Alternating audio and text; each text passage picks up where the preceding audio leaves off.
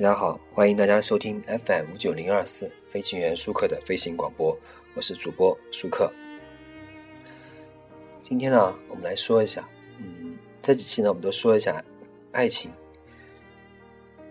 今天呢，说的是每个人的爱情都是自己的修行，但是呢，他人的经验可以帮助我们设计和验证这场修行。恋爱中的人都喜欢读爱的电小说。看爱的电影，听爱的情歌，就像你喜欢看《读者》啊、情感啊上面的爱情这些故事，这些呢其实都是来自于他人的经验、心得和体会。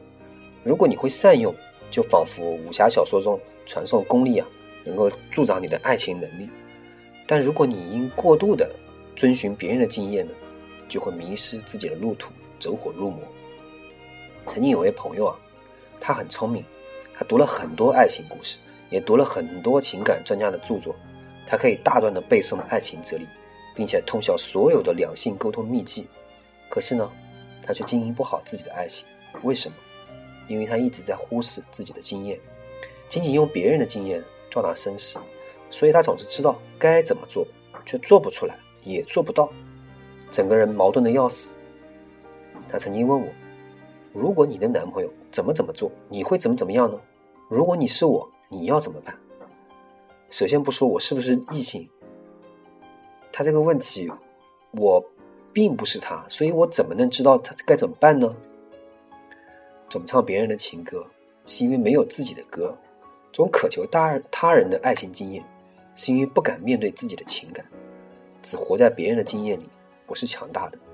只有自己敢于做，敢于总结。才能把经验变成有力量的行为。所以，善用他人经验的前提是，你有自己的经验，并且先善对自己。我一直很喜欢看别人对爱情的描述，也喜欢看爱情电影。我觉得别人的体验对我是有用的，总是和我经历相近的那部分。我看这些体验，并不是满足自己的幻想，而是为了现实的体验。每一段爱情经历，我都有自己的体验，发生一点都会总结和内省。把自己的经验记录下来，但人生只能活一场，有些爱情也只能经历一次。别人的经验可以丰富这个单一的历程，让我有机会知道不同选择、不同角度会经历的不同过程。一边爱一边总结，用别人的故事丰富自己的总结。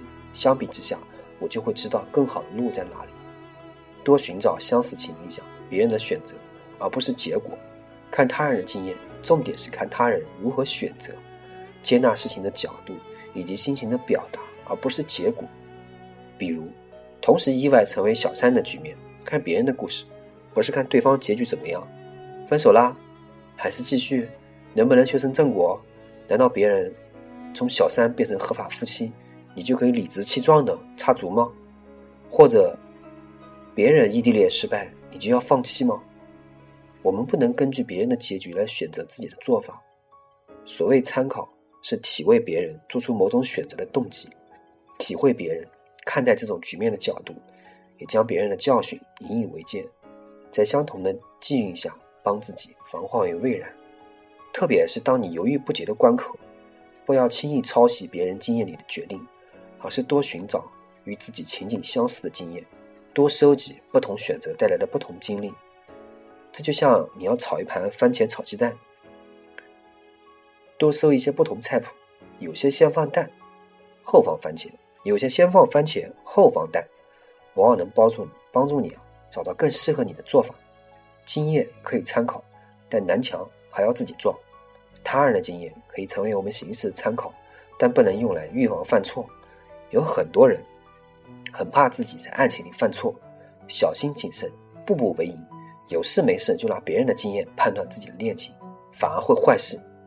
因为文字的传递啊，完全是靠你的这个悟性，有时会有时候你会误解他人的本意。同一句话，不同人有不同的理解。再加上每个人具体故事是不同的，细小的差异却会改变事件的性质。所以，别让经验绑住你的手脚，自己的墙还要自己撞。不要怕做错，有时候做错才能学到更多。我可以分享我对感情的这个经验。并不是因为我是爱情高手，也不是因为别的原因，而是因为我在这件事上摔过很多跟头，走过很多误区，才得到一些经验。我愿意把这些经验拿出来和大家讨论。这些经验并不是放之四海而皆准的，它仅仅是，并且只是唯一的可能的。它是一种启发，就好像你在寻找一只美丽的花，睁大眼睛找了很久很久，却一直找不到。其实这朵花就在你的身边，只因为它是透明的，而你只想用眼睛去寻找，忽略了它的香味，所以一直没有找到。我的作用就是提醒你，偶尔请你用鼻子闻一闻。我希望大家能够在爱情里爱得更美。也希望每个人的经验都能成为别人的参考。